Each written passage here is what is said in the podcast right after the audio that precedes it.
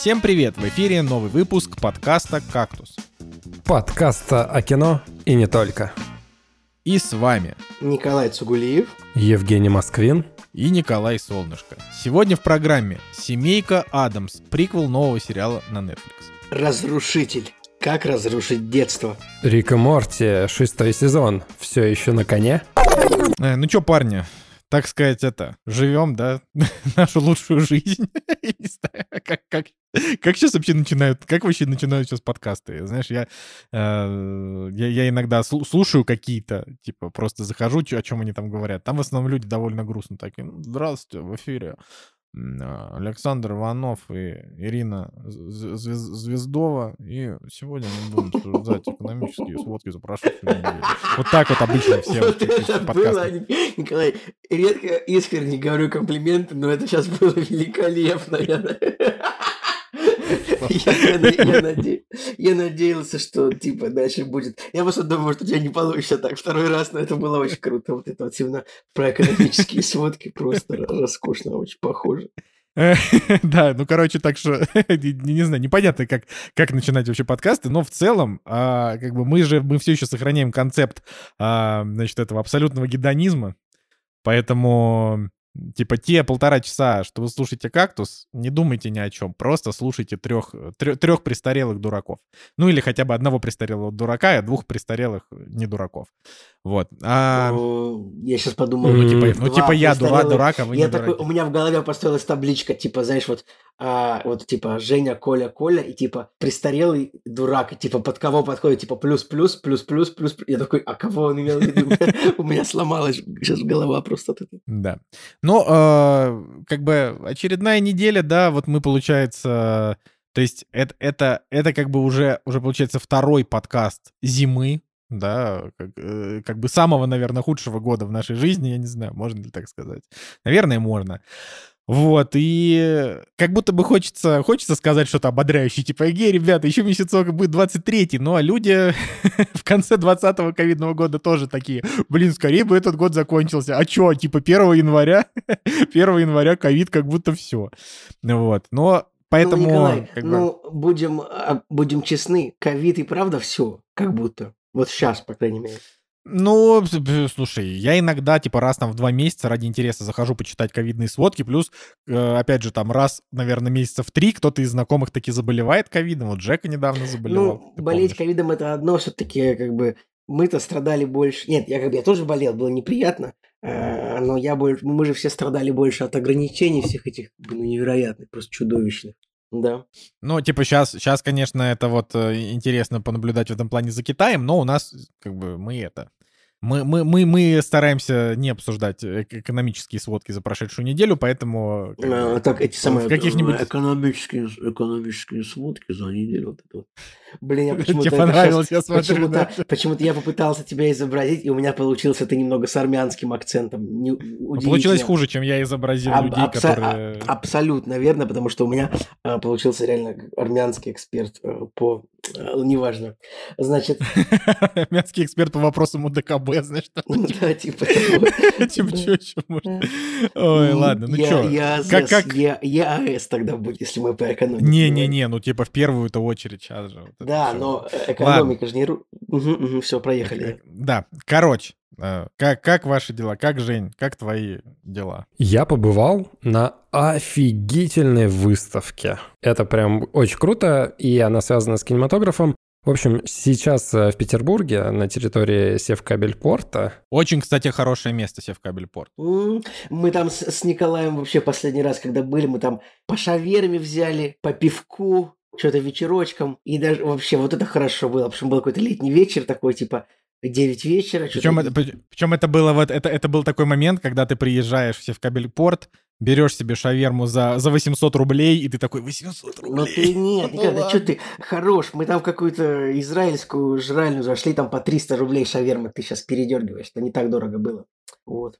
Возможно. Ладно, Жека, да, что там? Там сейчас проходит выставка про Балабанова. Смотрите, я, наверное, в своей жизни уже перенасытился Балабановым, ну, то есть очень много и говорил про него, и смотрел, и в детстве, наверное, очень много как бы эмоций от этого получил. И в какой-то момент я подумал, что, ну все, мне как-то больше не хочется уже впитывать э, эту информацию, но выставка, я такой думаю, ну ладно, хорошо. Надя предложила пойти, мы пошли. Плюс она еще, кстати, достаточно дорого стоила. Ну, то есть в моей парадигме тысяча рублей за билет на выставку, ну, как-то дороговато. Дороговато, обычно 500. Обычно это 500, до, это да. до хрена.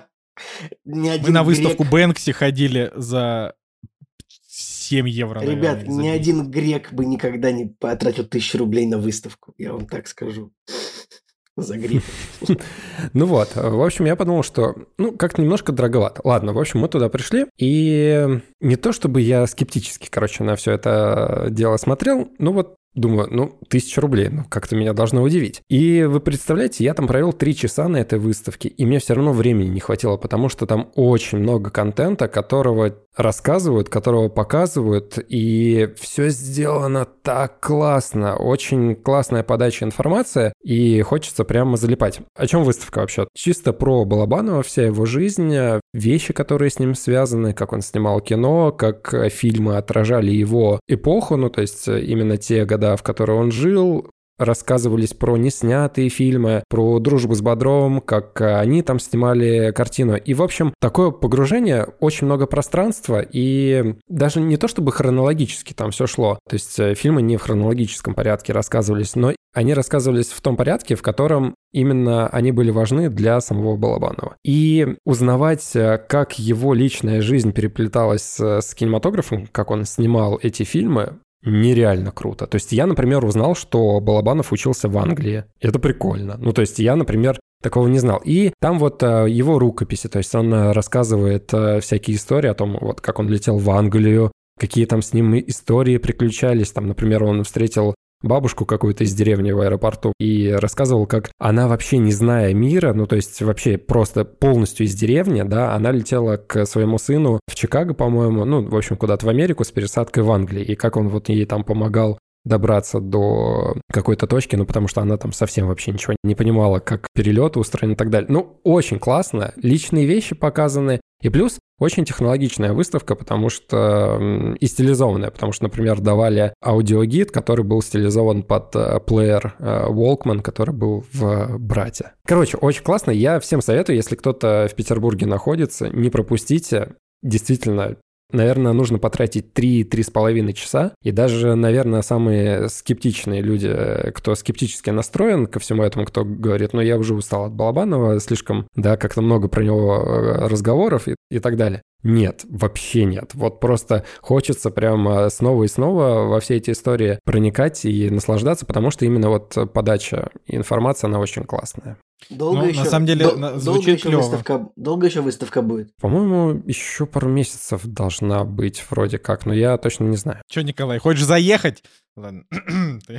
не, не знаю, я не буду загадывать, посещу ли я выставку, но я думаю, нет, потому что я такой человек, типа, я не люблю всякие вещи, где я не участвую. Ну, то есть только кино так, из таких вещей э, я могу воспринимать. Поэтому я я музей не сильно люблю всякие вот выставки, театр, где ты просто сидишь такой... Ну вот я поэтому и сказал, что для тех, кто не любит все такое, я вот могу предположить, что тебе, возможно, понравится, потому что, я говорю, я словами не могу передать, как э, информация подается, ну, то есть э, там такое мини-путешествие, тебя загоняют э, в такой, скажем, туннель, да, по которому ты идешь, и проходишь эти веки, но этот туннель как бы наполнен, он стилизован в некоторые моменты, он наполнен там личными вещами, плюс голосами людей, которые причастны там к его жизни, к его творчеству, и это классно и качественно сделано. Ну, то есть там, я не знаю, представляете, вагон, целый вагон из э, брата один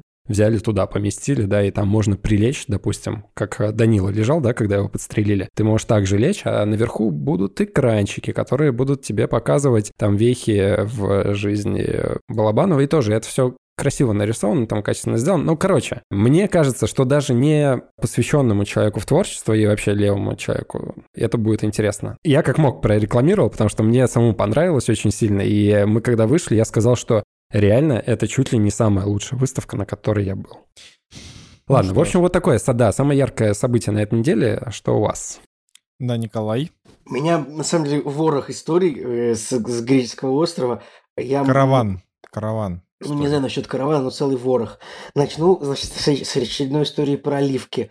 Я уже, уже рассказывал, как, э, ну, тут остров, на котором 4 миллиона оливковых деревьев. Тут типа 70% острова это оливковые деревья. Они везде тут, э, значит, оливки, делают оливки, оливковое масло, оливковые деревья рубят, чтобы, э, чтобы топить камин. Там, я не знаю, из оливок тут, я не знаю, делают одежду, машины, дома, ну, это же шутки все. Одежду, машины, еду делают из оливкового дерева. Ну, Ладно.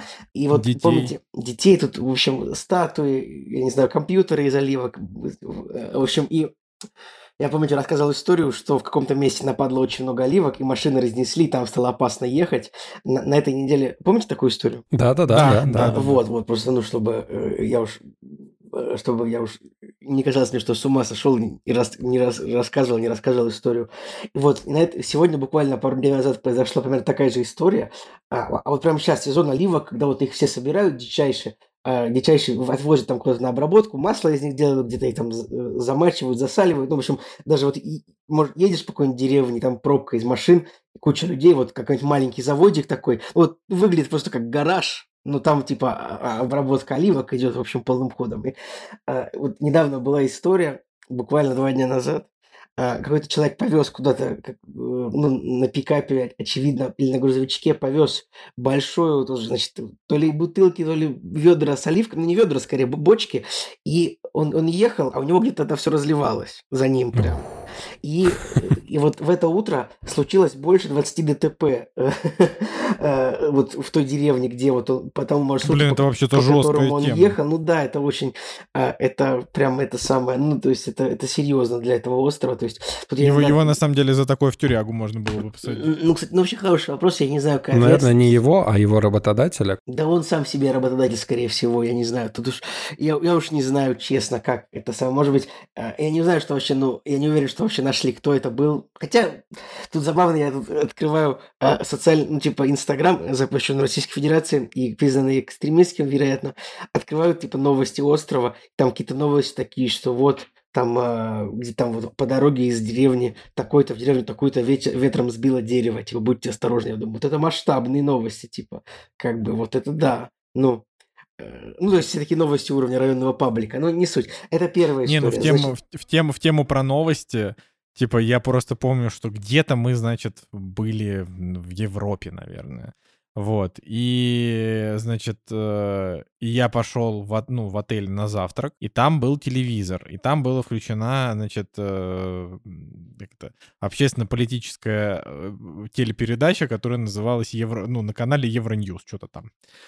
Вот, и там, значит, мужчина такой сидит, это, это год, ну, предположим, 21 да, значит, у нас там уже, э, как это, ну, на- блин, 21 да, да, да, да, это был 21 вот. А, вспомнил, мы были не в Европе, мы были в Киргизии, кажется, да, вот, а, и как бы, и вот мы там почему-то в отеле, значит, там а, крутили на завтраке Евроньюз. И я такой, ну, типа, что, все равно жру. Посмотрел. И там, значит, а, мужик такой сидит и говорит, мы должны абсолютно серьезно обратить внимание на проблемы с тюленями, потому что, как бы, популяция тюленей — это, это одна из тех вещей, вокруг которых базируется наше общество. И я такой думаю, господи боже, типа, у нас тут, у нас, у нас в стране те просто... Ой, ладно, да, сейчас и, и ворох ну- того, что ну, у нас в стране, ну, они вообще, такие тюлень. вообще тюлени это важно. Типа, вот недавно Николай, как раз все важно, но просто в масштабы России, разные. нет, я понимаю, но вот, э, в- блин, в России недавно большое количество мертвых тюленей выпало на берег. Это очень грустно, я загрустил по этому поводу очень сильно. Ну, э, продолжу, продолжу, значит, историю с греческого острова. Значит, следующая история. С греческого острова, очевидно. А, да, э, ва- ва- ва- вам, вам может быть интересно, почему у меня голос такой немножечко э, хриплый, я не знаю, как я звучу, но очевидно, вы понимаете, что я немножко нездоров. А, простуда, горло болит, нос заложен невероятным образом. У меня просто такая э, вялотеку... я бы сказал так, от- относительно вялотекущая аллергия на подушечную пыльцу или что-то такое. В общем, а, я, в общем, просто в течение года просто могу а, все время там чихать постоянно, там, по 5-25 раз могу чихнуть, зайдя в какую-нибудь комнату, и а, это, в общем, а, уже в порядке вещей. Но здесь, короче, в чем проблема? Вот мы тогда с ребенком сидим, да, ну не то, чтобы прям все время, но бывает там пару раз в неделю там по часику. И, и ребенок всегда больной. Вот, то есть, я не знаю, вот, значит, ребенка отдают в детский сад, ему там, ему три года, там тоже другие дети есть. И вот, я так понимаю, что вот детский сад, где куда дети ходят, я не знаю, люди, мне кажется, люди, люди, у которых дети, мне кажется, им нравятся эти истории, они такие, да-да, все так есть. Вот я так понимаю, что э, детский сад, вот, куда дети ходят мелкие, это вот, это вот такой просто рассадник вот вирусов. Просто это вот в биолабораториях НАТО, ну вот, где вот патогены птиц и змей используют, чтобы какие-то вирусы сделать. Там, там не так жестко вот можно заразиться чем-то, чем от ребенка из детского сада. Я не знаю, просто потому что, ну, э, вот мы просто, мы посидели с ребенком, и вот и Аня болеет, я больной просто, ну, причем не то, что я прям очень плохо себя чувствую, но я, у меня болит горло, э, у меня нос, э, ухо, горло, рот, в общем, и я не знаю, вот, не знаю, антипрививочники в этом виноваты, или просто безответственные родители, или а, ребенок это такая благоприятная среда для бактерий. Тут еще это вот влажность невероятнейшая на этом острове, а, что тут, ну, одежда может сохнуть неделю, если она, она не высохнет. Если она просто будет висеть, типа в комнате, комнатная температура. Комнатная температура в Европе, как вы понимаете, это где-то 17,5 градусов. Вообще отстой просто. А, и, и вот в этой среде, такой влажной, не очень э, теплой, вообще очень благоприятно размножаются все вирусы. Вот. И я думаю, вот моя концепция, вот знаете, вот как в этих фильмах, там, когда какая-то сек- показывают какая-то суперсекретная лаборатория, где э, вот какие-то суперсекретные ученые разрабатывают суперсекретные вирусы, вот, типа вот они там полностью голые, они там заходят в лабораторию, их там типа вот каким-то э, обеззараживателем, просто типа вот на 100% их обшикивается, они, они уже заходят и выходят так же. Ну, вы понимаете, да? Это вот обычно бывает. И вот так же надо с детьми в детском саду. Я считаю, иначе вот ну, просто все детские сады вот нужно закрывать, если в них нет вот этого обеззараживателя, который вот сто процентов вот убивает все вирусы вот в ребенке входящем и выходящем. Потому что, ну, просто невозможно реально болеть. Ну, мы вот пока здесь находимся два месяца на острове, мы ни разу ребенка не видели здоровым. Ни разу. Типа, он всегда в соплях, просто в слюнях, кашляет. Еще ребенок просто кашляет довольно тебе в лицо. В такая история. Ладно, э, да, наверное, ну, опять же, это, наверное, вот люди, у которых есть дети, они такие, типа, так снисходительно, а, новичок, типа, у него нет детей, он первый раз увидел ребенка, да, типа того. Вот, это вот, вот такая вторая история, значит. Э, и третья у меня была история. У нас тут на крыльце живет кот. Ну, у нас живет там целая семья котов, их четыре. То есть четыре рыжих кота, по ним видно, что это одна семья, потому что у них одинаковые хвосты. Э, и я вот, и вот но, но, но из них четверых, типа, есть их, видимо, глава семьи, батя. Вот он самый здоровенный кот, и э, вот он очень вообще кайфовый, он, он, самый, он самый преданный, он сидит всегда на диване вот у, около дома и вот ждет, когда мы выйдем, мы с ним пообщаемся. Иногда мы запускаем его к себе в гости, но самое главное, что я придумал для него очень оригинальное имя. Я решил назвать кота э, очень оригинально. Я решил назвать кота Борис, но не как Борис из рекламы Китикета, а как, Бритва? а как Борис Джонсон. Так что а, кота, а, кота зовут Борис. Ну, это такая же просто. Короче, вот я вам об этом говорю, посмотрите в наш чатик, я вам фотографию кота прислал. А, вот такие вот у меня истории. Оливки, э, значит, больные дети и кот. Вот. все. Пока все на сегодня. Он похож на Бориса Бритву. Давай, Николай, да, Николай что там у тебя? А, у меня нормально дела. Мы начали смотреть сериал Wednesday. А, как раз э, сегодня я про него рассказывать не буду, потому что мы только начали, так что на следующей неделе мы. Но ну, а зато я сегодня расскажу про приквел. А, да-да-да, ты сегодня расскажешь как раз про, про приквел популярного сериала.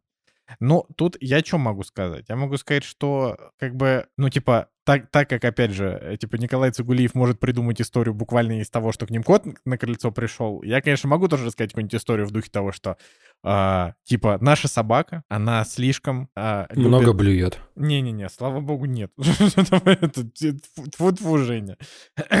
Нет, я могу, знаешь, это как это, как это, топ-история от Николая Солнышко. Я съел потрясающе вкусный веганский хот-дог. А, я попил пивка из моей любимой Санкт-Петербургской пивоварни.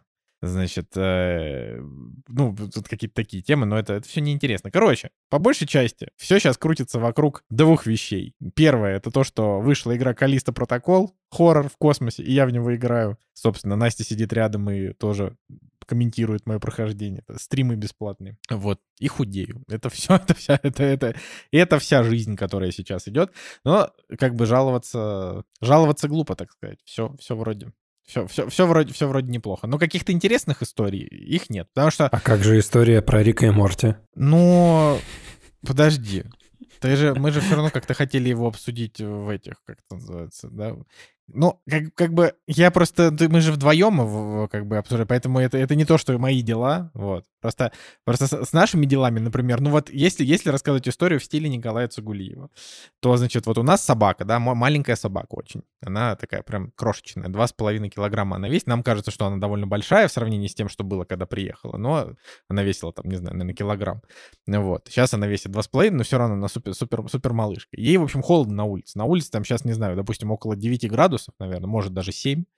Вот. И когда мы ее выносим на улицу даже в одежде, ну, то есть у нее нету прям такой супер теплой, невероятно теплой одежды, у нее есть там кофточка. У, у, у, вот. наш, у нашей собаки все есть.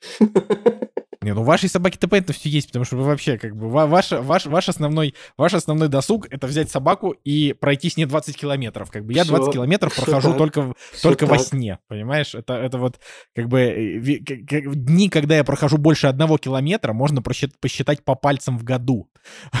Поэтому, вот. Значит, одной руки, я думаю. А, и как бы, ну, типа, мы, мы еще не, не успели заказать всего огромного количества одежды для того, чтобы наша собака могла нормально гулять. Вот. Э, но к тому же у нас собака и не... То есть мы, мы ее как бы под себя воспитываем. Нам не нужно, чтобы собака хотела гулять два раза в день. Нам нужно, чтобы она все свои дела делала дома, а гуляли мы, когда нам хочется. Вот, и для нее каждая такая прогулочка в радость, и нам тоже нормально проветрится. Вы не, даете, заказали... не даете собаке развиваться как хищнику, как охотнику, как и слава зверю, богу, каждый зверю. раз, каждый раз, когда... Эгоист, эгоистично, эгоистично вы... Почему эгоистично? Наша собака не охотник и хищник. Это, это не как ваша собака, это ваша собака хищник. Наша собака, это порода чихуахуа, она как бы это норное животное. Типа ее основная фича ты, это найти что-то. Норное животное, это значит, что да. она охотится в норах. Ты, может быть, наверное, не ту фразу не, имел в виду. Ну, в смысле? Она как бы... Она не как таксы или... Я, кстати, ничего, к сожалению, не знаю про той-терьеров, именно с точки зрения знаю только про такс. Ну, примерно то же вот. самое в этом смысле. Типа вот, охота но... на крыс. Специализация охота на крыс. Ну, короче, чихуашки, они любят взять какую-то вещь и, типа, унести ее к себе как можно скорее. У нас даже была абсолютно уморительная история о том, как наша подруга к нам пришла, поставила сумку на пол, а, значит, э, у нее такая сумка, которая не застегивается, больше похожа на шопер. Вот, ну, так, как бы плюс-минус. И, значит, э, Фиби забралась в эту, в эту сумку и утащила кошелек с паспортом к себе. К себе. Это было так смешно, потому что она уехала. Блин, ну и а мы помнишь, нашли ее кошелек. Мы же еще выяснили, что она еще и наушники утащила у нее. Ты вообще, Николай, ты забыл самое главное. Но, кстати, вот я так и не понял, утащила она наушники или не утащила. Но как бы, нет, вроде не утащила. Но как бы то ни было. Короче, э, типа, она на самом деле, она довольно движовая. Но дело в том, что мы м, не гуляем и не будем с ней гулять без поводка в ближайшие обозримые годы. Может быть, год, может быть, два, я не знаю. Ну, то есть это, это мало того, что небезопасно, это еще и... Uh, ну, она, она недостаточно воспитана, чтобы... А почему там, небезопасно, Николай? Потому что, потому, потому что на улице ходит очень много бродячих собак. А вот ты меня, и... ты меня зовешь, значит, при, переезжать к вам туда, а у вас там, значит, куча бродячих собак, и собаки небезопасно мои гулять, а ты учел Не, это? ну, я имею в виду для, типа, для нашей собаки. Ну, для нашей собаки они небезопасны. Моя собака весит на килограмм Слушай, твоя, твоя собака, твоя собака разрывает собак других на части. весит на килограмм больше твоей, она тоже не то, что боец. Она, она, она тебя, если надо, разгрызет, а ты говоришь, наша-то вообще, кто-то гав гавкнет, она сразу обоссытся. Ну так вот. Короче, э, ну, типа, первоочередно это не столько из-за бродячих собак, сколько из-за того, что грязненько на улице и может что-то не то сожрать. А мы, как бы говорю, мы ее воспитываем, но типа ну, не прям критически много мы этому тратим. То есть она не будет такое, что по там звуку типа «Эй!» она сразу же там что-то перестает. Нет, она еще щеночек, ей еще даже года нет, как бы, и поэтому, поэтому мы стремаемся. Поэтому гулять только с поводком. Вот. К чему я это рассказывал, я уже не помню, но, короче, суть в том, что мы, у нее, у нее есть какая-то кофточка, э, такая совершенно очаровательная. У нее есть уже две куртки мы купили тоже, тоже всякие прикольные, но ей все еще холодно в них, поэтому когда мы выносим ее на улицу, она прям дрожит от холода. Так что мы ждем, когда к нам там с Амазона или откуда-то там, не помню, приедут, а, значит, э, такие более-менее теплый шмот, чтобы уже с ней как бы нормально гулять. Вот, но мы, мы, вот у нас нет задачи, типа, чтобы собака все время хотела гулять, пусть она лучше это, пусть она лучше себе норы, норы копает, она как бы в этом плане хорошо.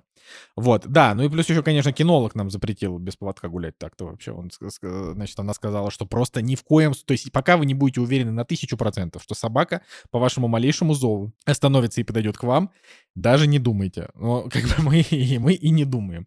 Вот, потому что была тоже очень такая неприятная история о том, что в каком-то из районов, значит, там э, несколько собак отравилось из-за того, что какая-то мразь раскидала сосиски какие-то, и собаки их съели.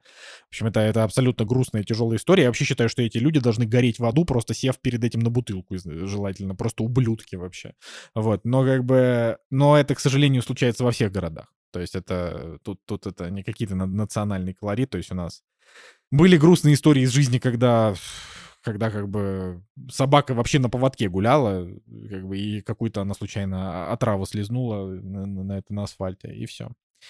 Вот такая вот ситуация. Ну, короче, да. короче, возвращаясь не, не, не уже не к моим делам, а Типа, дела в стиле Николая Цигулиева, типа, у нас есть собака, и у, на, и у нее нет одежды, я, я рассказал.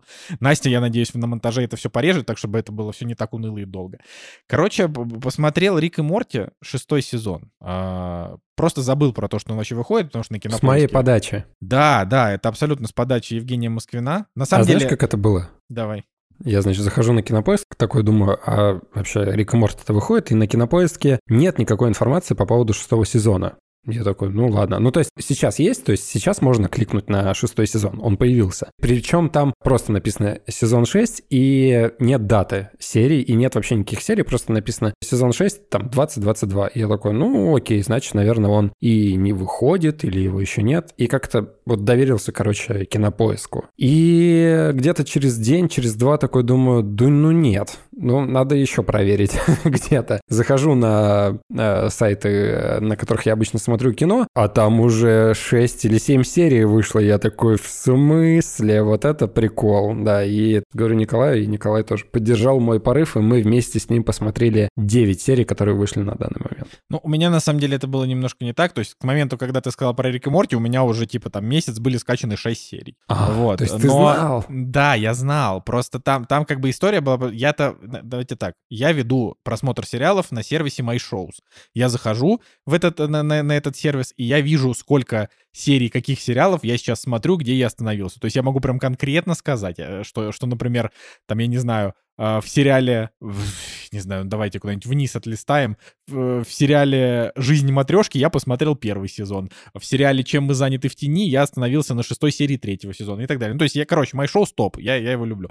Вот, и иногда я просто захожу в мой шоу, чтобы оценить, сколько еще тысяч сезонов я пропустил в сериалах, которые я смотрел. Вот, и листая вниз, я такой смотрю, о, Рик и Морти новый сезон. И я как бы поручил Анастасии, значит, на, торрен, на торрентах, э, против которых я всю, всю жизнь выступал, значит, скачать там 6 серий, соответственно. Вот. И мы про это забыли где-то на месяц, а может на полтора. И тут Женя Москвин такой, йоу, короче, я Рика и Морти смотрю, мне нравится. И я такой, блин, ну, значит, надо посмотреть. Раз хорошо. Вот, но тут, короче, тут на самом деле долго особо рассказывать не хочется, но что надо знать? Надо знать, что если вдруг вы среди тех людей, которые не смотрят сейчас Рика и Морти, потому что по какой-то внутренней причине вам кажется, что он скатился. Просто отриньте это. Шестой сезон лучше даже пятого и четвертого, которые тоже были крутые. Вот я хочу сказать. Поэтому даже так, наверное, может быть, четвертый сезон был не такой крутой. Наверное, он был, наверное, он был похуже. Но вот пятый сезон был очень классный, а шестой вот он просто вообще улетный, улетный. Там вот каждая серия крутая.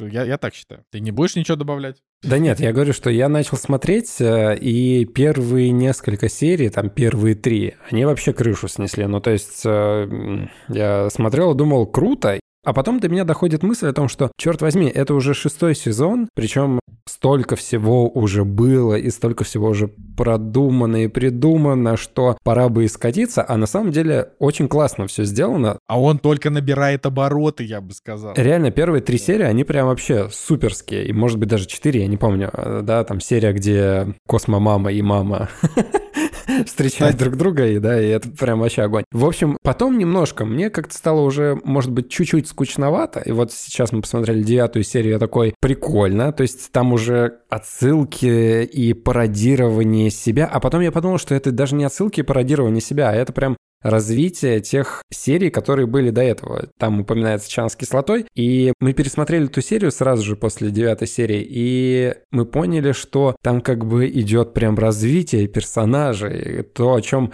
как бы говорилось в той серии еще в четвертом сезоне, они в этой серии развивают, да, и там по-новому показывают. Короче, классно. Я прям э, сижу и жду, когда выйдет вот последняя серия. Ну, я, я даже так, даже безотносительно говорю, мне кажется, что тут все серии абсолютно, абсолютно просто невероятно на 10 из 10. Там буквально вот, я говорю, жаль, что Николай Цигулиев не, не, не смотрел а, пока. Я вообще не помню, Николай, ты пятый сезон с нами смотрел же тогда? Конечно, смотрел. Это... Ты чего? Вот. Ну, я просто уже ничего не помню. Вот можно, есть, я как бы дождусь, конечно, десятой серии, но предварительно я бы сказал, что самая крутая серия — это серия про э, чувака, который стрелял мочой. Это абсолютная драма, после которой даже грустно на душе. Ты сидишь и думаешь, блин. Ну, то есть она прям... Вот, потом... Ну, блин, да я не... Просто это такой крутой сезон, что я бы его сразу пересмотрел. Вот он настолько мне понравился. Вот э, он, он, он, какой-то вот такой на уровне первого и второго, вот так вот я бы даже сказал. То есть прям... Ну, это классно. Да, да, да. Классно вообще это... даже, может быть, не от того, что сам Рика Морти такой крутой, а классно от осознания того, что ты такой раз посмотрел Андер, круто раз посмотрел Уинсдей. Круто. Смотришь Рика и Морти, круто. Да, что-то какие-то вот приятные эмоции от да. просмотров. Это, это я, я согласен. То есть серия про динозавров вообще огонь. Серия про нарративы, где там просто, блин, Николай, там есть серия, где есть персонажи, которые как бы они являются, каждый из них является как какой-то частью нарратива, и они как бы могут этим нарративом управлять, и то есть там, например, есть персонаж, который говорит в предыдущих сериях и начинает создавать альтернативную реальность, типа для, для, для того, на кого он это взаимодействует, и там начинают появляться флешбеки, которых не было. Потом там есть, не знаю, есть персонаж, который, типа, персонаж сцены после титров, персон... ну еще, и, и там прям вот куча, и ты думаешь, блин, да как вы это все придумываете, это черти поганые, мне по вашей фантазии я был бы миллионером.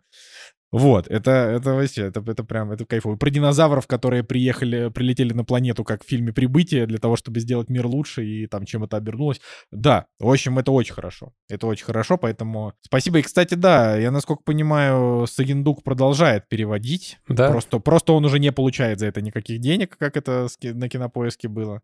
Ну, официально от Кинопоиска не получают, но теперь есть э, реклама банка, который я не люблю, но им спасибо за то, что они как бы поддерживают э, того переводчика, который все это делал до этого. А, Молодцы. его Саиндук зовут. Что, ты не знаешь, кто это такой, что ли? Что это, это... Ну, мне просто было сложно выговаривать а. фамилии.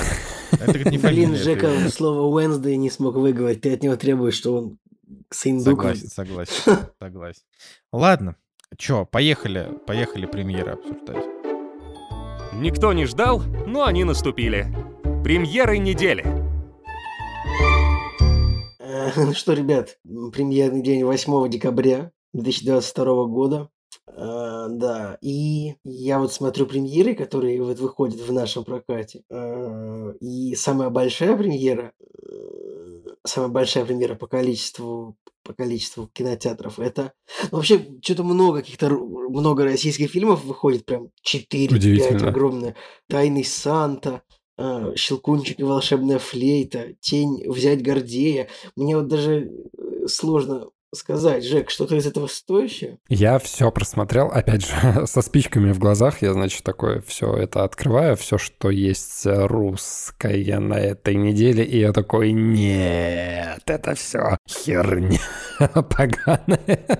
Вообще мне ничего не понравилось, но, опять же, возвращаясь к своей истории про выставку про Балабанова, там были отрывки из документального фильма, который выходит 8 декабря, который называется «Балабанов. Колокольня «Реквием», сложное название. Вот, но там были отрывки из этого фильма, и я там залипал на этой выставке, ну, то есть просто стоял и смотрел эти кусочки, а потом подумал, что зачем я трачу здесь время, потому что я не успею до закрытия все остальное посмотреть, я потом посмотрю его на больших экранах, наверное, когда он выйдет, и вот он выходит э, еще и в день моего рождения, я такой, ну ладно, нет, наверное, вот я все-таки не пойду на него в день рождения, пойду О, чуть кстати, так у тебя, получается, уже наступил день рождения, мы когда записываем этот подкаст. Ну, в Москве еще нет, ну, по Ну, московскому времени. смысле. А, у меня- У меня времени. тоже еще нет. Блин, ну ладно, тогда ладно. Да. Да, поэтому все, что русское, выходит вообще. Вот я единственное только вот документальный фильм могу э, отметить, э, и все. Кстати, еще ради интереса выходит очередной, очередной индийский фильм, и я такой, так, ну дай, дай-ка я посмотрю трейлер. А там весь набор всего, что я видел вот э, из последних индийских фильмов, которые были там слоумо, крутые накачанные чуваки, которые дерутся, как уже в э, голливудских фильмах типа Джона Уика там и так далее. Но в этот раз что-то вот как-то мне не зашло, знаете почему? Потому что главный герой не секси какой-то, ну вот странный, короче, чел, чел, и я такой, нет, ну вот на это я не пойду. Хотя все остальные аспекты там есть. Вот, все остальное, я вот, мне кажется, все плохо. Есть Я- фильм с Энди Гарсия, кстати. А причем Энди Гарсия, и знаете, кто там еще играет? Там еще играет э, внезапно Оскар Айзек, и я подумал, не, ну может быть это хороший фильм, называется «Большой золотой слиток», думаю, ну может быть Оскар Айзек как бы, да, ну не впишется. Оценка 3-4 на MDB. Оскар Айзек замечательно вписывается во всякое дерьмище. Это реально, иногда актеры просто не понимают, куда они идут. Ну вот, Ну, вот он пример. ну, я согласен, что на, на этой неделе нечего смотреть, кроме, кроме Цифровых релизов. А, вот э, фильм 2016 года «Капитан Фантастик». И суть в том, что я прям на него ходил в кино в 2016 году. А, я очень люблю этот фильм, у меня стоит ему 9, это вообще один из моих любимых инди-фильмов, да, вот таких вот санденсовских, но он а, не санденсовский, он, насколько я помню, Ой, то ли он был номинирован, короче, сейчас вот я посмотрю просто, чтобы уж не врать, но мы его, по-моему, даже обсуждали в подкасте. У него есть особый взгляд Канского кинофестиваля в 2016 году и есть номинации на Оскар для Вига Мортенсена. Вот, поэтому я могу так сказать, что «Капитан Фантастик» — это просто потрясающее кино, потрясающее. Вот, обязательно на него идите, если вы его не смотрели, потому что это, это прекрасное вообще. Он, он трогательный, и местами смешной, и местами грустный, и вообще. Ну вот, но это если вам нравится именно стилистика санденсовского кино, в котором мало чего происходит, такая жизуха, глубинка, там люди что-то делают. Вот, но там интересный сюжет, там про то, как мужик воспитывает своих детей как бы вдали от цивилизации. А, И, типа, и вот какие с ними приключения происходят. Но я бе- без, без спойлеров. Вот. А в цифровых релизах у нас, во-первых, вообще. во-первых, у нас выходит, ну, если так просто идти сверху вниз, да, значит, у нас выходит э, «Сердце Пармы» в онлайн-кинотеатр, онлайн-кинотеатрах. Это вот фильм по Алексею Иванову, который мы 100% будем смотреть. Он при, при 64 тысячах оценок, э, сохранив рейтинг 7 для российского фильма, э, типа такого блокбастерного типа, так вот скажем, это, это довольно хорошо что он так смог сохранить, поэтому я думаю, что фильм можно смотреть. Ну вот был бы у него 7,5, я бы на самом деле еще больше порадовался. Он А начал 7,0? с 7,7. Он начал Ну, с 7,0 стартанул. такая жиденькая, конечно, оценочка, да. Но все равно я надеюсь, что какие-нибудь аспекты там будут ок. Хотя, честно говоря, Антону Ми... Это за- Да, я ему не очень э, доверяю, потому что у него все фильмы, которые выходят, они вот все где-то вот на таком очень жиденьком уровне. Есть какие-то прикольные моменты, а есть какие-то вот и нет. То есть, э, ну, Слушай, ну 7,0, фильм идет, ладно. фильм идет 2.40, там наверняка будут и хорошие моменты, и плохие моменты. Я жду. и- Я даже бы. подумывал а, в кино на него сходить. То есть я реально вот буквально пару дней назад а, листал список, на что бы в кино сходить а, в Питере, потому что не был давно в кино, и такой думаю, ну, может быть, на сердце Парма. Потом смотрю, он 8 декабря выходит, думаю, ну нет, спасибо. Дальше у нас э, самая жирная премьера, вообще самая-самая сочная, самая интересная, Пиноккио Гильермо Дель Торо, и уже столько отзывов о том, что это супер классно, это супер круто. 82 метакритик. Да, на MDB уже 8,1 оценка есть, судя по кинопоиску. Ну, классно. Плюс, давайте расскажем, что такое Пиноккио Гильермо Дель Торо. Это мультфильм, который выходит на Netflix. Netflix молодцы, потому что это мультфильм стоп-моушен анимация, и, по-моему, даже какие-то ролики выходили о том, как э, они делали этот мультфильм. Адская работа, просто вообще какая-то дикая, но все в стиле Гильермо Дель Торо, и, наконец-таки, Пиноккио — это история избитая, но она для меня, наконец-таки, интересная. Ну, то есть я хочу ее посмотреть Напомню, что Пиноккио недавно у нас э, выходил от э, Земекиса, да, который провальный, о котором все сразу же забыли, и у него даже какая-то скудная оценка, наверное. Как-то его очень холодно приняли. И на этом фоне выходит сразу же через буквально пару месяцев Гильермо Дель Торо, и круто. Забавно, что кинопоиск такой, не будем называть просто Пиноккио, назовем его Пиноккио Гильермо Дель Торо, это официальное Потому название. что в этом году вышел Так, еще, стоп, одно- стоп, стоп. еще один Пиноккио. Во-первых, то, что вышло еще один Пиноккио, Жека сказал. Ну да, да, Во- да, так я и во-вторых- говорю именно поэтому. Во-вторых, у него официальное название, они не на кинопоиске, а даже на метакритике и даже на обложке. Ну, типа, это как... Вообще не часто такое бывает, чтобы так вот имя... Мне... Единственное, что мне приходит, это игры за авторством American McGee, если помните, может быть, был American McGee's Alice, Да, да, да. American McGee's Scrapland, а, и еще был, кажется, Том Кла- Клэнси. том Клэнси Splinter Cell, вероятно, да. Да. И еще был Клайв Баркер с Джерико. Вот что-то так вот, мне кажется, теперь Гильермо Дель Торо с Пиноккио. Но мне кажется, это круто очень, когда типа вот имя э, в начале. Ну, мне кажется, это хорошо. Ну, что еще можно? Можно еще сказать, что фильм «Освобождение Антуана Фукуа» с Уиллом Смитом. Почему Вот. тебе досталась легкая фамилия для произношения? Да, с Уиллом Смитом и Беном Фостером. Что может быть, да, проще. А, Зато там играет Ронни Джин Блевинс.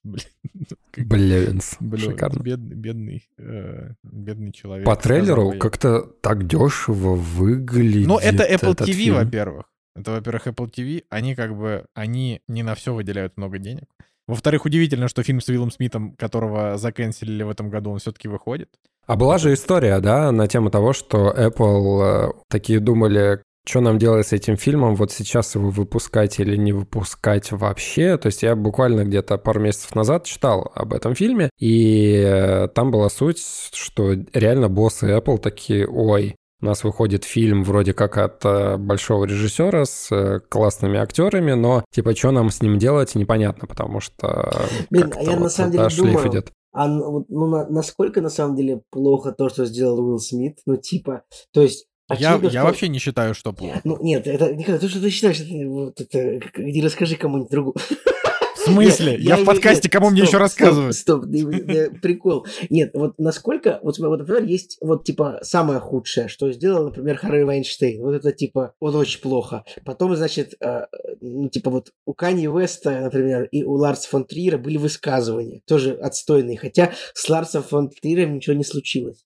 Вот, э, значит, Арми Хаммер что-то какую-то полную хрень тоже сделал. Потом Эзра Он Миллер. просто писал что-то там. Ну, он писал, ну, полную хрень. Эзра Потом Миллер Эзра секту Миллер создал. Вообще сумасшествие какое-то. Уилл Смит оскорбился за женщину, ударил, ну, типа, человека, причем даже не кулаком, а э, пощечиной. Но Мне тоже, я тоже соглашусь, что как будто бы год спустя, типа, это вообще, ну, это пыль, просто этот поступок. Ну, то есть, мне кажется, через год можно извиниться, ну, и как бы с Крисом Роковым как-то, я не знаю, нужно помирить. Я не знаю, но мне кажется, что эта история, ну, вот, типа, год спустя, мне кажется, это не, то есть, не так серьезно уже, мне кажется. Может быть... Короче, не я, я с тобой абсолютно согласен, но в контексте этого важно, что фильм, скорее всего, будет средненький. Э, Вот, потому что я вообще не поклонник талантов Антуана Фукуа, поэтому не знаю. Ну, короче, мне, мне сложно сказать, но я вряд ли буду смотреть фильм «Освобождение», вот просто потому что там что-то беглые рабы, вот это вот все, это, короче, это, это, это гумазяка. Для 2022 года это,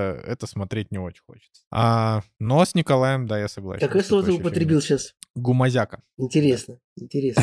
Это А, что-то, это что-то из тайны третьей планеты? Громозека, Та- Там громозека.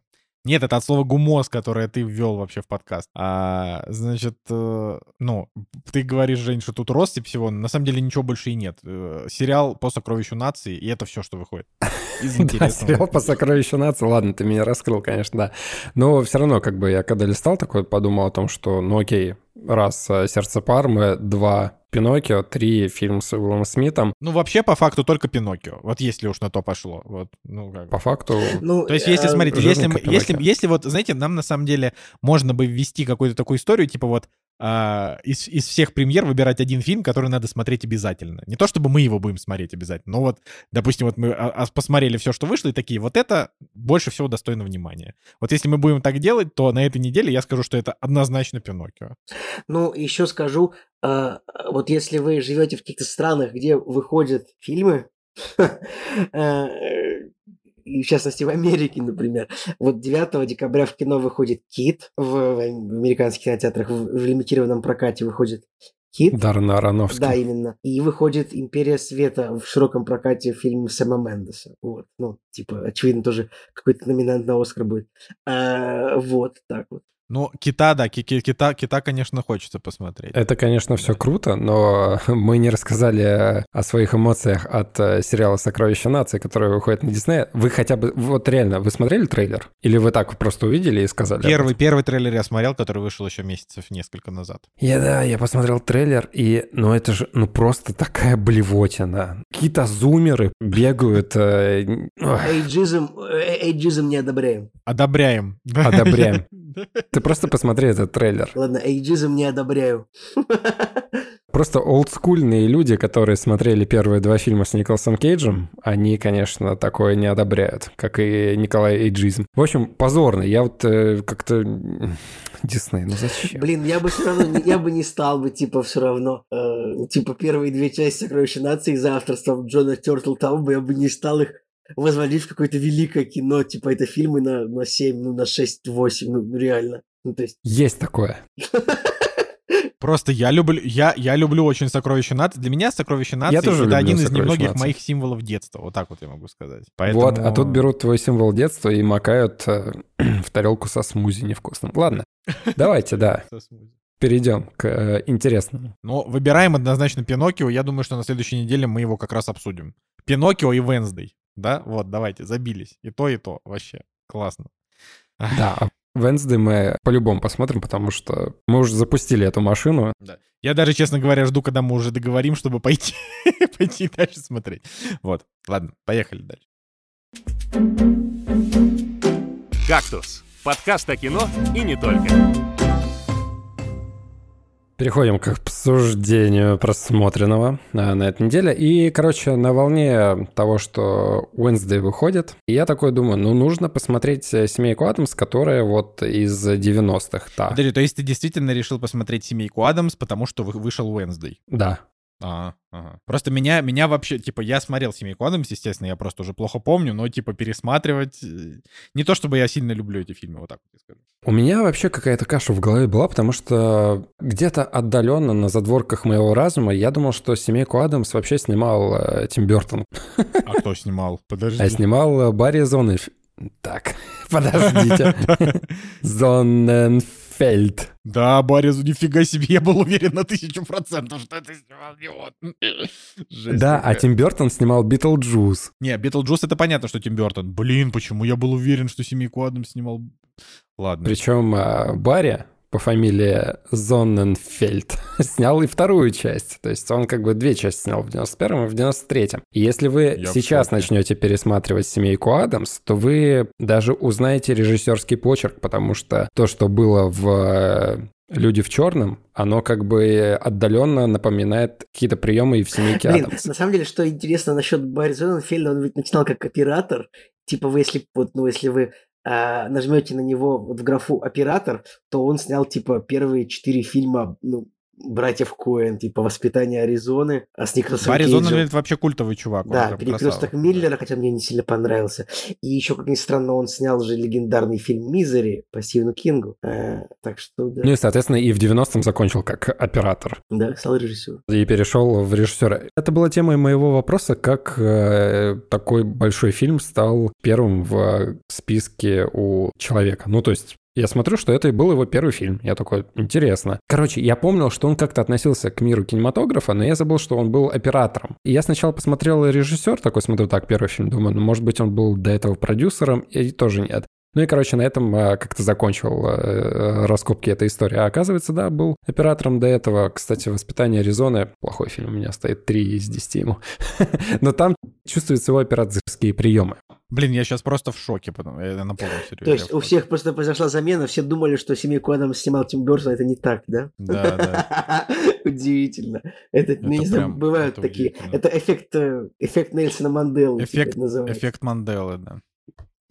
Смешно. Мы начали смотреть э, первую часть. Я из детства не помнил практически ни хрена. То есть я до этого не смотрел ни оригинальный сериал, который там в каких-то 60-х, по-моему, да, выходил. Не смотрел первые эти два сезона. Хотя они, по-моему, шли по СТС э, в свое время, если мне память не изменяет.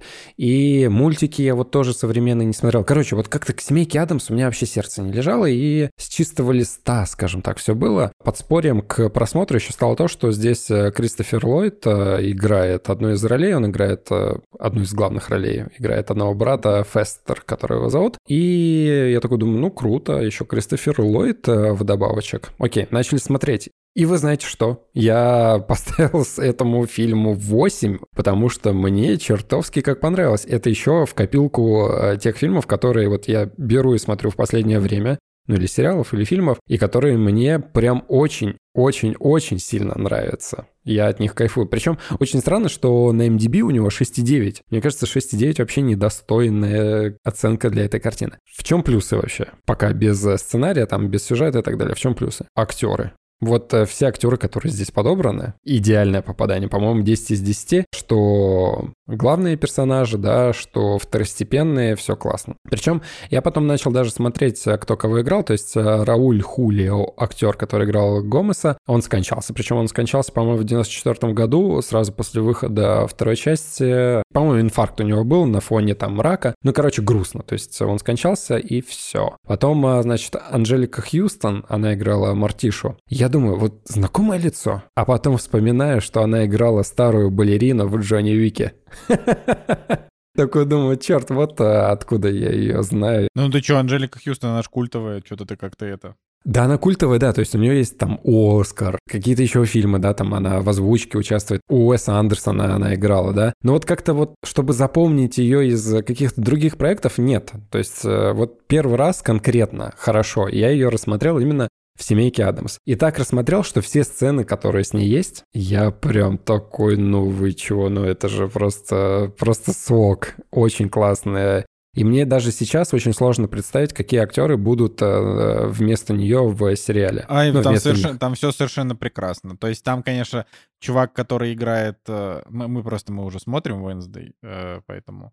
э, типа, тут, тут во- во-первых, прикольно, что там играет Кристина Ричи, которая играет Wednesday в, э, как в оригинальной семейке Адамс.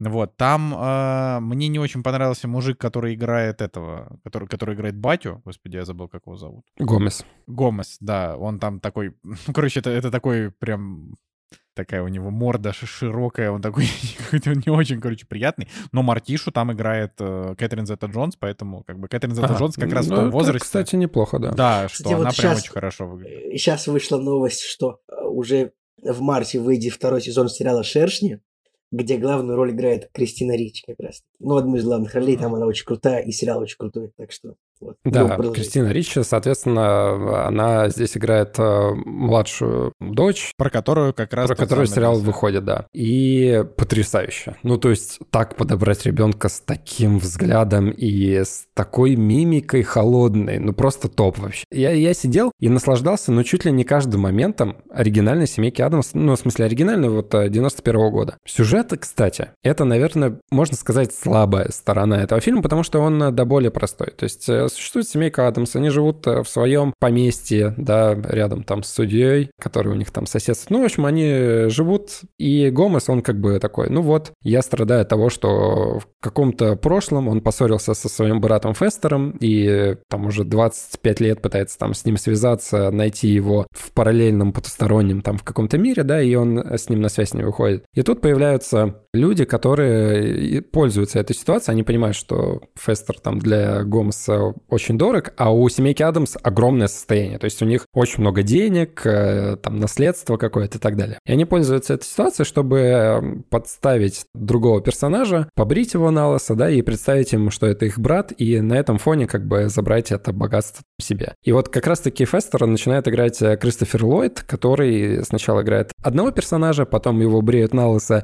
переодевает, и вот он играет этого брата, который пытается вот аферой, с помощью аферы, да, представиться другим человеком. И на этом вот весь сюжет строится. Ну и в конце условный хэппи-энд, когда добро побеждает зло или зло побеждает добро. Тут э, вот э, такой Слушай, нюанс. а напомни, тут вообще как-то рассказывали, чем, э, на что живет семейка Адамс, кем они работают, я не помню. Там не рассказывается, то есть там говорится о том, что вот у них э, просто есть э, родня Адамсы, которые вот были до них, и просто говорится о том, что вот просто в наследство у них есть э, огромный запас средств и денег. Удобно для сценаристов, да, просто оставить героям наследство, чтобы, ну... Там, по-моему, вскользь было сказано о том, что они являются проводниками между этим миром и миром усопших. Ну, короче, вот какая-то такая фраза прозвучала. Я Вначале ей не особо уделил внимания, но, по-моему, там что-то вот на эту тему было э, сказано. Но это не самое главное, ну, то есть это просто факт, который есть в сюжете, и ты такой, ну да, то есть у них есть замок, почему бы и нет. И поэтому сюжет, ну, он такой, немножко простоватый, то есть э, все крутится на фоне того, что вот аферист играет роль брата, пытается с них э, стрясти денег. Но за этим чертовски крутой юмор вообще, который построен на теме э, загробного мира, вот злодейства и так далее. То есть то, что для обычных людей хорошо и обычная жизнь, да, там, я не знаю, какой-нибудь завтрак с хлопьями, розовые пони и так далее, то для семейки Адамс настоящая жизнь — это пытки, страдания и так далее. Но это подано так круто, что когда появляется Мартиша и Гомес, черт, это самая горячая, самая прикольная, самая сочная кинопара, которую я видел вообще, мне кажется, ever. Ну вот действительно, не как я люблю говорить за последнее время, там, за последние пару лет, а вот действительно в фильме 91 -го года это самые горячие э, персонажи, которые созданы друг для друга, ну, чуть ли не как э, миссис и мистер Смит. Да. Забавно, что я, у меня тоже была первая ассоциация такая. А они лучшие в своем роде.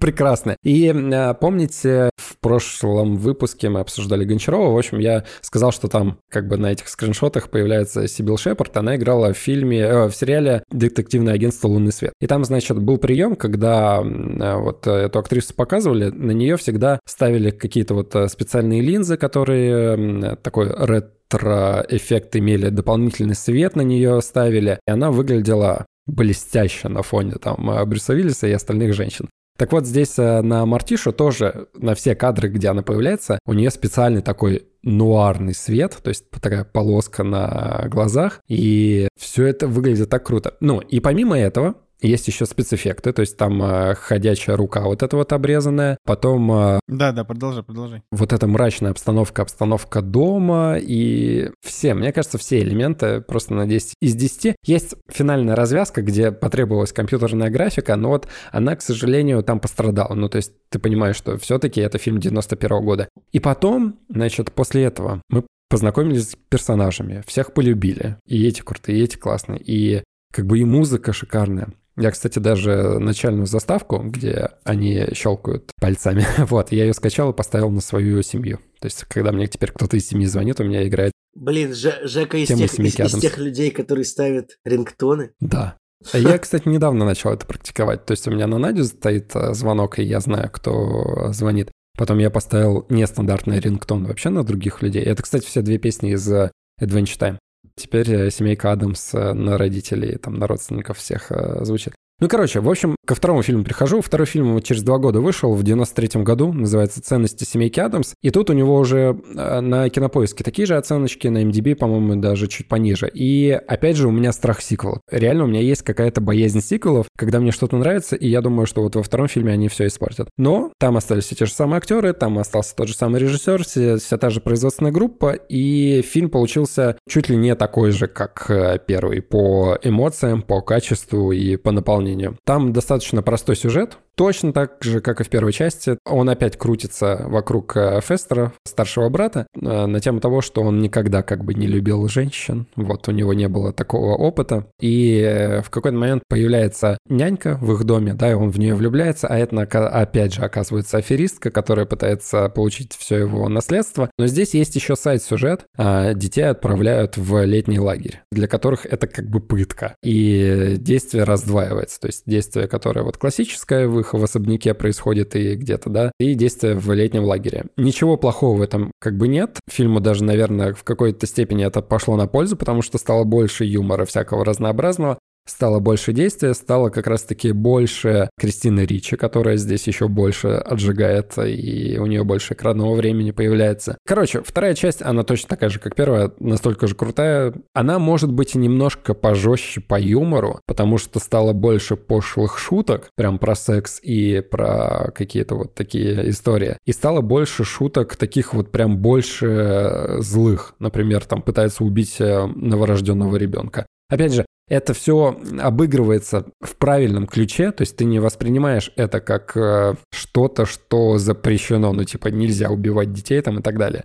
Нельзя класть младенца и скидывать на него гильотину. Черт, в этом фильме это есть, но подано это правильно, и это не вызывает э, страха такого внутреннего, да, ну, типа, так нельзя делать, ну, они, они что, совсем уже отморожены. Нет, э, подано все так, э, что ты понимаешь, что с ребенком в любом случае, типа, ничего не случится, и это как бы прикол э, этой семейки. И первой и второй части я поставил 8, Э, Барри Зонненфельд получает от меня респектулю. Я вот э, прям даже грущу от того, что у него карьера как-то после «Людей в черном» пошла на спад, потому что, мне кажется, он крутой режиссер. Он знает, как некоторые моменты показать правильно. Хотелось бы, чтобы вот он еще снял что-то крутое. И рад за Тима Бертона, который взялся за эту историю. Вот, мне кажется, Тим Бертон тоже неплохо подходит для семейки Адамс. Да блин, просто фишка в том, что Тим Бертон — это идеальный режиссер для семейки Адамс. Я не понимаю, почему он не снял. это мучает меня просто теперь. Когда ты пересмотришь два этих фильма, ты поймешь, что Барри Зоненфильд, он лучше подходит, чем Тим Бертон эта история. Но э, кто знает, Барри Зоненфельд сто лет уже ничего не делал, поэтому... Смотри, просто Тим Бертон, он более криповый, то есть у него есть юмор, да, определенно, но у него больше драмы, у него больше страданий, и у него именно в полнометражных фильмах, ну как-то юмор не такой лайтовый был. А здесь вот прям идеально. Идеальное соотношение милоты и темы э, загробного мира, страданий и так далее.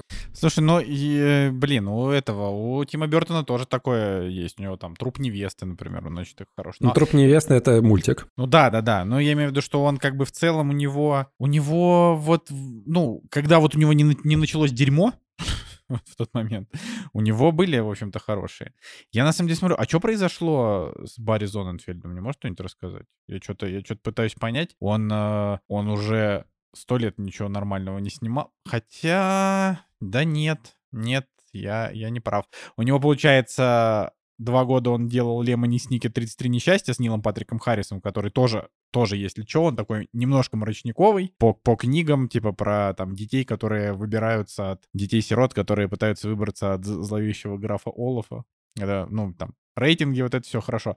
И у него сейчас выходит сериал на Apple TV, который он снимает один. То есть, типа, нет. Поэтому, да, я, я не прав, что Барри Зоннфельд ничего не делает. Он действительно делает. Но в любом случае... Даже рейтинги хорошие. Таких крупных проектов у него сейчас уже нет, да. Есть какой-то вот неназванный проект «Полицейский из Беверли-Хиллз», и непонятно, да, что это в итоге вообще из 2013 года. Не, ну Лемони Сникет был довольно, довольно крупный. Так. Вообще, если посмотреть, то можно увидеть, что фильм под названием «Девять жизней» 2016 года это какой-то фильм... Э, с Кевином Спейси, Что-то да. про котов, какой-то фильм. Так это что с... фильм, у которого был рейтинг 1. Да вот, э, у... с рейтингом 5,3. Вот э, обычно такие фильмы довольно плохо сказываются на карьерах, э, пож... ну, как бы немолодых режиссеров. Ну, типа. Да. Вообще, Голливуд, Голливуд не щадит. Хотя люди в черном 3 были неплохие. Да, Прям вполне. хорошее возвращение было. Мне тоже нравятся старых... люди в черном 3. Я бы да, 4 я вспомнил, посмотрел я люди вспомнил. в черном, ну, нормальные, типа не то, что пересняли, а вот с Уиллом Смитом, но если бы он не был таким жадным. Короче, я вспомнил, что у фильма «Девять жизней» супер низкие оценки, полезно проверить на Метакритика, там 11. 11, ребята, из 100. Так что, да, вот, вот после этого фильма, видимо, все пошло, нет, еще там и Кевин Спейси. Блин, чем же... Блин, ну когда, когда такой хороший режиссер снимает фильм, у которого рейтинг 11, интересно посмотреть, чем же он так плох. То есть, Мне это... тоже интересно. Он у меня даже, по-моему, скачан, потому что все-таки на Кинопоиске у него 6,3, и 124 тысячи оценок, потому что его можно на кинопоиске бесплатно посмотреть. Что говорит о том, что, может быть, он не, не так плох, Кстати, пацаны, да, давай. А вы можете представить себе, что «Люди в черном 1» длится 98 минут, «Люди в черном 2» длится 88 минут, а «Люди в черном 3» длится 105 минут. Ну, типа, это очень короткие фильмы. Блин, да, но они там прям такие наполненные, в них там прям все есть. Нет, да, но просто я, я просто я думал, ну, наверное, я такой думаю, да, ну, сейчас ткнули в черном 3, наверное, он идет минут 140, смотрю, типа, 105. Типа, нифига себе. Да. Самое забавное, что у него еще в фильмографии есть э, «Достать коротышку», которую мы тоже вот полгода назад, наверное, да, обсуждали. Жек, мы обсуждали не достать коротышку, мы обсуждали «Будь круче». Тут, э, типа, спин Да, мы обсуждали «Будь круче» из-за Бусти, но потом мы посмотрели еще и «Достать коротышку», А, да? который клевый же для 95-го года. Вообще фильм про кино, там, бандитов и так далее. То есть он как режиссер классный э, проект э, поставил еще вот в 95-м году, который я бы тоже отметил. Короче, э, как это, заканчиваем тему Барри Зоненфельда, вот, и я хотел сказать, что тут выяснилось, что на Player FM у нас уже 15 272 подписчика. Это что вообще? Это как ты попал на Player FM вообще? А, да, просто пока мы тут с вами записывали подкаст, выяснилось, что в какой-то а, подборке Тинькофф Journal... э, Николай, я значит, тебя, я, я- э, я тебя, э, давай не, не, не произноси, это не подборка Тинькофф Journal, это просто чувак комментарий написал, там просто юзер. Не-не-не, в какой-то подборке э, человек написал комментарий, типа о том, что вот-вот он там это оплачивает, а- оп- оплачивает кактус подкаст за 400 рублей. Я думаю, блин, приятно, приятно, ладно. блин. Я просто, не, не- Да. это классно, что, ну, просто я подумал, может быть, ты подумал, что это настоящая подборка от Не-не-не, редакции, ну я нет, же- это комментарий. Не. Да, конечно, нет, подборка... Не, ну мы были в подборках от редакции, в каких-то, в парочке, но я помню до сих пор момент, когда на ДТФ чувак сделал большой тред про подкасты о кино и, типа про нас не написал, и я такой, ну да, ну да, пошел я нахер. Ну да, ну да. Ну, давайте скажем человеку спасибо за то, что написали комментарии, упомянули нас и в чатике скинули. И вообще, внезапно вот так вот оф топ спасибо всем тем людям, которые в нашем чатике скидывали скриншоты с их э, сервисов, где они слушают э, подкасты, да, где кактус э, на первых местах там упоминается, так замотивировало Это записать э, следующий подкаст.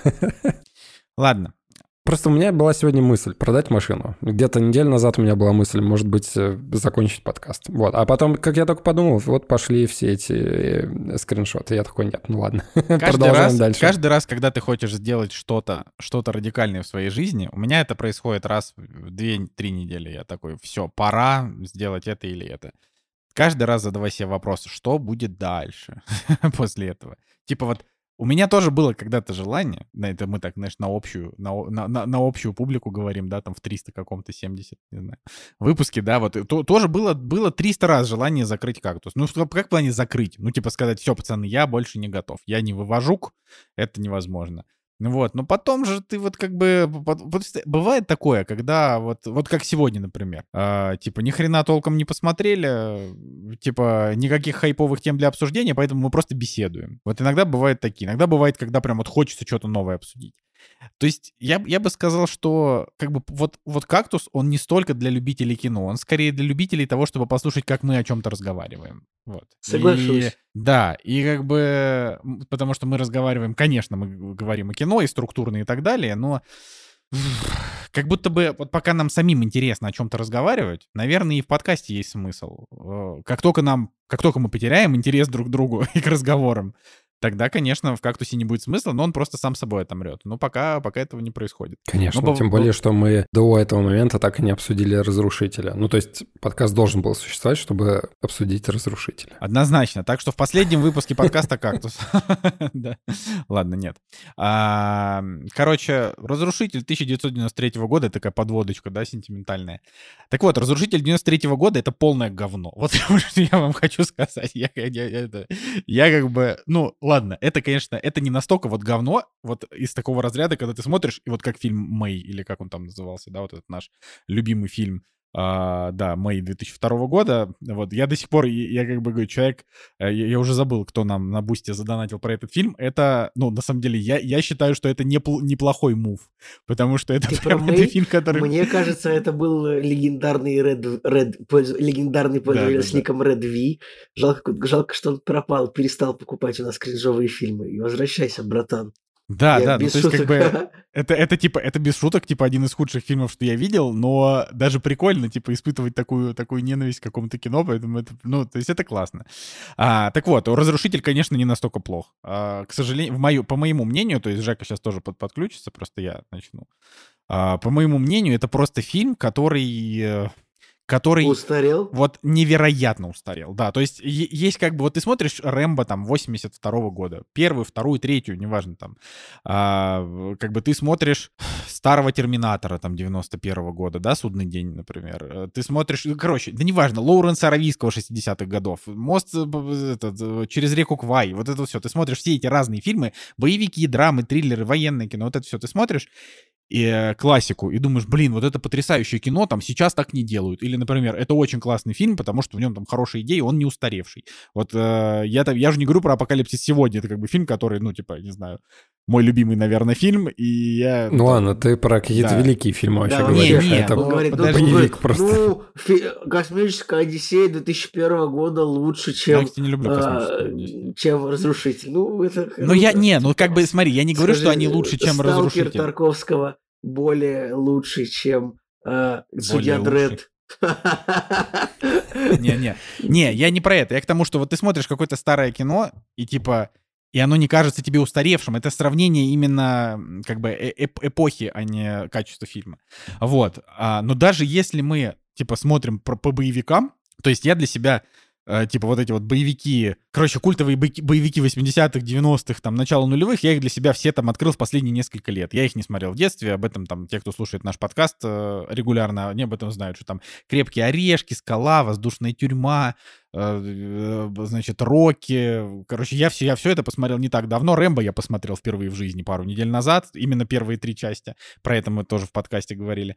Вот, и, и дошло, дошла очередь до, вот, до фильма «Разрушитель», и реально это просто вот, э, ну, он не хуже, чем фильм «Скала», потому что фильм «Скала», на мой взгляд, это просто кал. Но это как бы другой вопрос. Типа, у, у «Скалы» есть очень много фанатов, Блин, стукнуть бы тебя, конечно. Ну, в принципе. да ты пересмотри, а ты пересмотри, а потом говори. Вот ты, ты Про сначала... скалу мы уже говорили. Я Да, тоже ты не до конца пересмотри. согласен, но окей. Короче, просто, просто да. Ну там, ну там, простите, но это просто Майкл Бэй хуже вообще некуда. В самой, в самой своей худшей итерации. Так вот, э, с «Разрушителем» немножко другая ситуация. Я, честно говоря, понятия не имел, кто такой Марко Брамбилла, человек, который снял этот фильм. Просто чувак с такой э, фамилией, но вот он обязан снимать фильмы категории Б или С. Да, и как бы... Я не люблю привязываться к фамилиям, но просто это какой-то штамм. Не, ну Майкл Брамбилла звучит так, как будто он должен в «Чудаках» быть кем-то, знаешь. Да, или чудаки, да. Да, но тем не менее, это итальянец. И он снял за всю свою жизнь, он вообще ни хрена-то толком и не снял. А, он снял «Разрушителя», он снял фильм 97 года «Лишний багаж». А, ну, кстати, за- то- Он снял «Динотопию», мини-сериал, в котором играет Дэвид Льюис и Вентвор Миллер. У него, кстати, оценка 7,1. ну и это все, это его последний фильм был, да. Вот, и, и как бы, ну я, да, более-менее нормальные оценки у «Динотопии», но, короче, вот как-то не, не задалось у Марка Брамбиллы.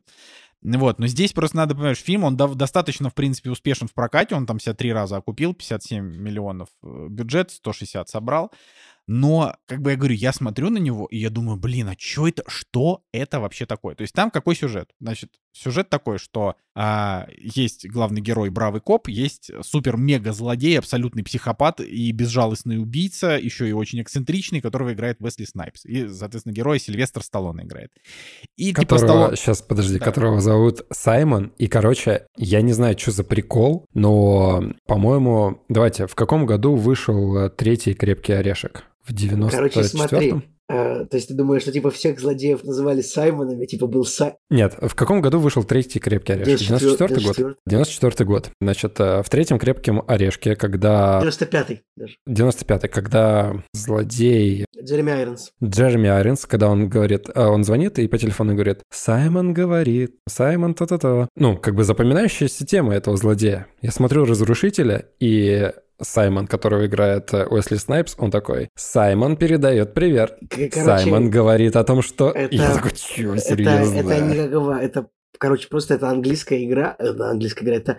Короче, гугли просто. Саймон говорит. Просто погуглите. Типа, это детская игра а, для детей, где нужно, э, типа, давать... Типа, три человека собираются и дают, дают как бы команды другому, О. поэтому это не вот то, это интересно. Это не совпадение в этих двух фильмах, это просто, ну, так получается, что главных злодеев зовут Саймон, и вот у них э, есть возможность сделать референс к популярной в культуре детской игре. Вот так вот. Ну, короче, вот, да, вот это здесь э, присутствует внезапно такой. Угу, хорошо. Ну, короче, вот, собственно, э, так вышло, что, значит, господин, господин главный герой, а, я уже честно, я, про, я даже просто забыл, как, Блин, как, короче, как, как его зовут. Джон Спартан. Джон, основная фишка фильма «Разрушитель». Значит, а, вот нам показывается, а, значит, прекрасный город, а, который называется Сан-Анджелес, и там действие происходит, да, еще 40 лет спустя, после 90-х годов, когда вышел этот фильм. И там, типа, идеальный город, значит, в котором нет преступников, нет преступлений, все привыкли к тому, что, значит, закон, а полиция как бы ну, не нужна, она там типа без оружия ходит, и, в общем, все, все живут хорошо. Но в этом году, значит, размораживают опаснейшего преступ... преступника из 90-х, которого играет Уэсли Снайпс. И оказывается, что этот преступник, ну, каким-то очень быстрым путем он э, умудряется, значит, навести шороху, навести хаос вот в этом городе, который, э, который изнежился, так сказать, уже отвык от настоящих бандитов. И для того, чтобы остановить э, вот этого самого а преступника из 90-х годов, им нужен крутой полицейский из 90-х годов, которым оказывается, да, Сильвестр Сталлоне. И, кстати, и там тоже было же еще рассказано, да, я вот, честно, я фильм этот смотрел просто по телевизору очень много раз, типа 10, ну не знаю, 3 раза точно смотрел его. Может, даже на кассете, но я его не пересматривал, ребят, реально. Лет, я не знаю, лет, лет 20 я его не смотрел, мне кажется. Ну, правда. А, ну, вот еще 20 не смотри, да, через 40 лет вот. тебя разморозят, и, и ты можешь его посмотреть. Да, тоже за какое-то правонарушение они заморозили и этого полицейского в 90-х годах. Я забыл, что он там...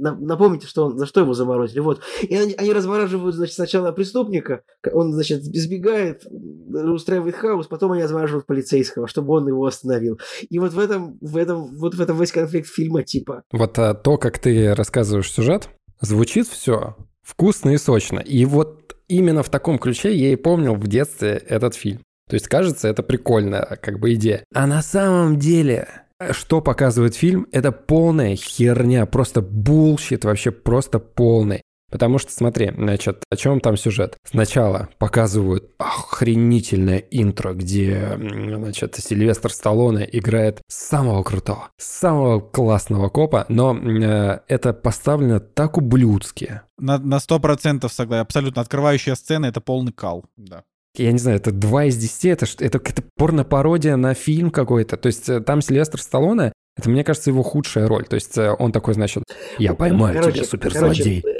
фишка, фишка Сильвестра Сталлоне в том, что у него есть примерно 10 фильмов, о которых, можно сказать, это его худшая роль, там, типа, Судья Дред, а, из, из, изо всех сил, поэтому вот разруши, поэтому, ну... Ну, окей, одна из худших ролей, то есть он здесь такой в берете, с мы, пистолетами. Мы просто, мы, мы, мы, мы все никак не дорассказали, что из-за, вот он пытается поймать, э, значит, злодея, из-за этого погибают люди, и их обоих замораживают в одно время. И да. вот весь, весь бред, ну, расскажи вот про весь бред вот этого концепта криотюрьмы вот этой, это просто вообще фейспалм. Короче, да, он как бы ловит этого Саймона, значит, но оказывается, что Сильвестр, ну, его персонаж, он взрывает здание, в котором э, гибнут 120 заложников, там, ну, или какое-то, и да, Как, как тоже, мы должны значит... были это понять? Не, не, не, это да никто не должен был да. это понять. И, значит, э, главные там полицейские, они такие, ну все, ты у нас теперь тоже преступник, мы тебя тоже заморозим. Ну и, короче, значит, замораживают э, Уэсли Снайпса, замораживают Сильвестр Сталлоне. В чем прикол криокамеры? Зачем замораживать преступника, чтобы что? Чтобы что с ним произошло? Там немножко раскрывается эта тема, то есть, как бы, по идее, им э, загружают, э, пока они находятся в криосне, им загружают программу, которая должна их улучшить. То есть Сильвестр Сталлоне, ну, его персонаж, он типа, ему загружается программа, э, начинает вязать вещи. Это как бы его перевоспитание. Но сама идея, сама идея, она бредовая. Ну то есть просто зачем замораживать преступников, зачем позамораживать полицейских, это никак не влияет на их перевоспитание или еще на что-то, ну, судя по фильму. То есть они остаются ровно теми же персонажами, которые да, но, были... но... но с набором, с набором ненужных навыков. Вот это вот. Ну, как бы вот э, вязание — это, типа, по идее, как бы такая комическая штука. Главный злодей, смотри, там в чем сюжет. Его размораживают. Давайте так, вот сейчас будут спойлеры, то есть если вы хотите все-таки посмотреть «Разрушители», то вот сейчас пока не слушайте, потому что это как бы твист э, фильма, если это Невер... так Невероятный сказать. твист. Невероятный просто, твист, да. да. Короче, как бы твист в том, что куратор всей этой программы, создатель всего этого идеального города, ему недостаточно, что город настолько идеальный. Ему нужен злодей, который э, будет разрушать город, и люди скажут, давайте нам еще больше, э, значит, идеального города, вот создайте нам еще больше всяких ситуаций, где вы будете самым главным человеком. То есть это как бы его инструмент. Закручивание гаек это называется. Да. И он как бы такой, я вот разбужу этого злодея, но помимо всего прочего, я ему еще загружу не навыки вязания, а навыки управления компьютерами, навыки борьбы, навыки стрельбы. Короче, он будет суперсолдатом, да. Ну и, соответственно, этот злодей, он не может э, ранить, э, он не может застрелить как бы вот этого владельца вот этого города, типа вот он не может ему никак навредить. Но это просто такой детский сад, потому что, во-первых, их разговор а, происходит, ну там встречается вот этот а, злодей и встречается этот куратор в каком-то саду там условно, да, и они прям в лицо друг другу рассказывают все нюансы. А как бы это же идеальный город, там куча камер, там куча всего, и м- полицейские как бы настолько тупые, что они такие, ну мы, наверное, не посмотрим камеры. А Сильвестр Сталлоне такой, так, я вот Давайте посмотрю посмотрим камеры. камеры, да? Ну, это просто, это, я не знаю, ну, фильм для кого? Для шестилетних детей, которые в 6 лет смотрели этот фильм и поставили 8 этому фильму. И на все это наслаивается то, что э, все устарело, то есть драки неинтересные, диалоги э, топорные, игра актеров, она, в принципе, никакая. Ну, то есть, ну, Сильвестр Сталлоне реально. Вот ему золотую малину прописать за этот фильм как нефиг дать. Не, ну как бы не хочется, не хочется ругать Сталлоне после первого, второго, третьего Рэмбо, первого Рокки. Ну, то есть он как бы, он классный мужик и талантливый. Просто, просто он тут, он тут, он тут, он тут полфильма просто угорал. Ну, то есть он типа, вот там были такие бредовые моменты, что он смеялся как бы вне сценария, ну типа видно, что он ухмылялся от того дерьма, что происходит. Ну так это же комедийный боевик, по идее. Написано фантастик боевик-триллер, а по факту Ничего это, не знаю это даже не боевик, это просто это комедия чистой воды, но э, у фильма это есть как космические плюсы. яйца, вот, вот реально, вот такого рода фильм. Да, у фильма есть плюсы. А, про Сильвестра Сталлоне я не договорил. Когда смотрел этот фильм, я думал о том, что Сильвестр Сталлоне, он все-таки, как это не парадоксально и смешно не звучит, он драматический актер, то есть в Роке у него драматическая роль, в первом Рэмбо у него драматическая роль. И там он раскрывается на все сто. То есть э, он как актер может это отыграть круто. Да, у него есть определенное направление, такого молчаливого, может быть, немножко бревна, на которого сваливаются проблемы, да, и вот он его отыгрывает. Но как герой боевиков с натяжечкой. Потом, может быть, потом, может быть, да, в каких-нибудь неудержимых, где это все-таки в какой-то другой степени воспроизводится, там да. Но вот именно чисто герой боевиков, скорее всего, нет. Ладно, э, плюсы, о которых я бы хотел сказать. Э, во-первых, у него все-таки есть плюсы. Я не зря ему 6 этому фильму поставил. Плюс такие, что, во-первых, э, само будущее прикольно показано, то есть э, к окружающему миру, который там есть, вопросов нет. Ну и как бы сама идея идеального города, который не может справиться с обычной проблемой, она как бы тоже достаточно интересная, то есть э, забавно смотреть на всех этих полицейских, допустим, да, которые по инструкции там это все выполняют, забавно смотреть на людей, которые ходят э, по одному маршруту там и так далее. Ну то есть окружение прикольное, и машины, которые там показаны, и технологии. В принципе, вот та часть, которую делали художники-постановщики, она неплохая. Даже сам а, момент заморозки, они тоже клевые. Вот именно художник-декоратор, он молодец, он хорошо постарался. Потом здесь э, в этом фильме играет Сандра Буллок. У нее тоже максимально прописанный какой-то персонаж, у нее есть мотивация. Она э, достаточно хорошо играет и отыгрывает своего персонажа. Она, просто, Буллок, она просто очень милая в этом Она фильме. очень милая, да. То есть э, вот это единственный персонаж, который в этом фильме, ну, хоть как-то маломальски, во-первых, а, прописан, кто хоть маломальски хорошо играет, и там на него приятно смотреть. У меня в каком-то кино в киноквизе в каком-то видео был вопрос, типа, ну там был кадр вот Сталлоне и типа женщина в форме. И этот самый, типа, из какого фильма кадр? И я такой говорю, судья Дред, и типа ведущий так, типа, сделал паузу такую, типа, дав мне исправить. Я такой, а, нет, это разрушитель, ну, типа, потому что там примерно есть что-то похожее, типа, тоже будущее, тоже Сталлоне, с ним рядом э, женщина-брюнетка, то есть там это Даяна Лейн, тут это Сандра Буллок, ну, то есть их чисто, ну, их можно перепутать, то есть, ну... Э, да, ну, и плюс здесь это, Роб Шнайдер еще играет, как ну, там, в Судье, там, конечно, Дредде. Там, конечно, смешно было, что я такой, это, Судья Дред, и ведущий такой, типа, ну, сделал паузу, типа, ты подумай, ты дурачок, что ли? Ну как ты можешь перепутать разрушителя с судьей Дредом? Вот и мне додали очко. Вот такая история. Под конец минусы, они переходят в плюс некоторые. Например, показывается там подземный город. Вот эта вся комичность детская легкость этих битв, этих каких-то вот э, диалогов и так далее, она для меня открылась э, вообще с такой стороны, что я смотрел на этого злодея в роли Уэсли Снайпса, смотрел на весь этот, э, все это подземелье, где они, у них там были перестрелки, и я вообще словил такой вайп первого Бэтмена Тима Бертона, потому что вот он такой же немножко крипово смешной был в этих моментах, где дрался этот Бэтмен. Короче, вот немножко вот пахнуло Готэмом каким-то вот оттуда, с тех времен. И последний плюс — это переобувание персонажей, которые полицейские там становятся одним из тех, кто вот за свободу, из э, тех персонажей, которые вот под этой э, подземельем жили. Ну, там тоже как бы забавно. Господи, эти персонажи из подземелья, это... Ой, мама. А, они криповые. Еще забыл, что в этом фильме, знаете, вот есть э, на MTV, по-моему, награда за самый лучший поцелуй по-моему, да, Человек-паук выигрывал с э, Кирстен Данст, э, первая часть. Сэма Рэйми. А здесь в «Разрушителе» самый худший поцелуй в кино, который я видел. Ну, то есть там еще можно пощечину было ей дать и так далее. В конце когда э, Сильвестр Сталлоне и Уэсли, ой, и Сандра Буллок, они такие, ну, их персонажи, они понимают, что, в принципе, вот сейчас хэппи-энд можно делать все что угодно. Сильвестр Сталлоне такой берет, со всей дури ее разворачивает, наклоняет, целует. Короче, это так срачно выглядит. Смешно просто. Я, я очень смеялся. На самом деле, если бы Разрушитель был э, с рейтингом R, и он был бы темной какой-то историей, я бы вот сделал бы какой-нибудь ремейк без всяких смехуё крючков и больше, и лучше бы продумал вот эту историю с заморозкой, ну для чего она вообще существует, то это был бы реально клевый концепт и клевый фильм.